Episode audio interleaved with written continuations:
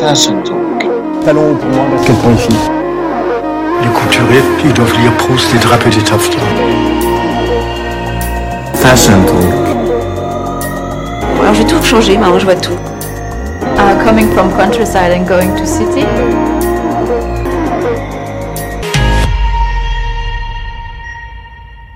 Hello Aujourd'hui, j'ai testé pour vous la friperie qui a fait le buzz sur les réseaux sociaux.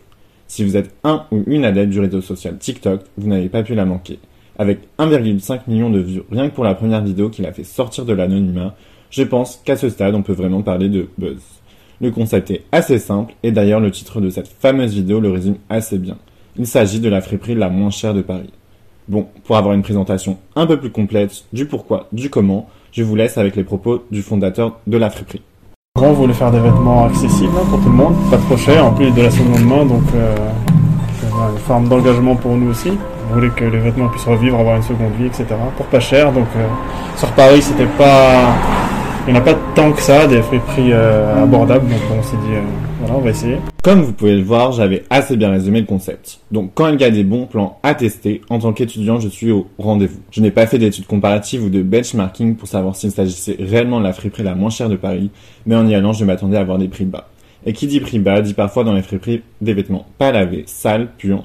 Bref, vous avez compris. Coucou Garisol. Pour ceux qui ne connaissent pas, il s'agit d'une friperie pas chère, effectivement, mais avec des vêtements pas lavés, sales et puants. Avant d'en dire plus, je vais d'abord vous dire son nom. Un nom un peu hors du commun, puisqu'il s'agit de Z, X, S, B, N, 6, D, D, 3, V, Z, B, G, S, Y. J'espère que vous avez noté.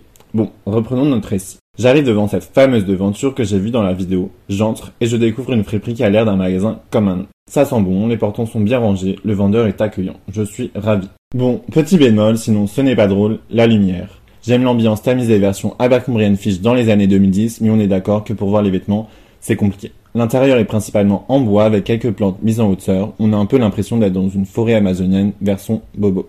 L'espace est divisé en deux, à l'entrée 4-5 portants pour les femmes, chaque portant ayant un type d'habit bien précis, un portant pour les hauts, un portant pour les manteaux, bref, vous avez compris. Au fond, bien évidemment, trois petits portants pour les hommes. Je vous avoue que j'étais un peu déçu. Niveau quantité, c'est pas ça. Mais l'avantage du rayon homme, c'est qu'il y a une cabine juste à côté, assez spacieuse et avec un miroir. C'est un détail pour certains, mais dans une friperie, ça n'en est pas un. Une fois après avoir ravalé ma déception, j'ai commencé à chercher.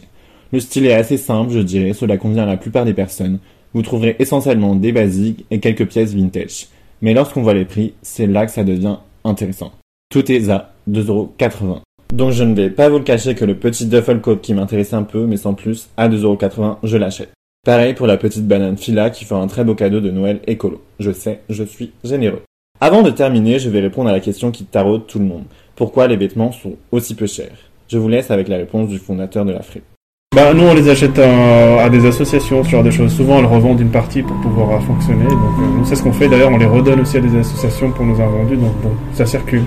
Donc si je résume, on a devant nous une friperie assez engagée. Donc si vous voulez faire des bons plans et participer à une sorte d'économie circulaire, foncez au 64 rue Alexandre Dumas dans le 11e arrondissement à Paris. De rien. J'espère que cette petite chronique vous a plu. N'hésitez pas à vous abonner au podcast, à en parler autour de vous.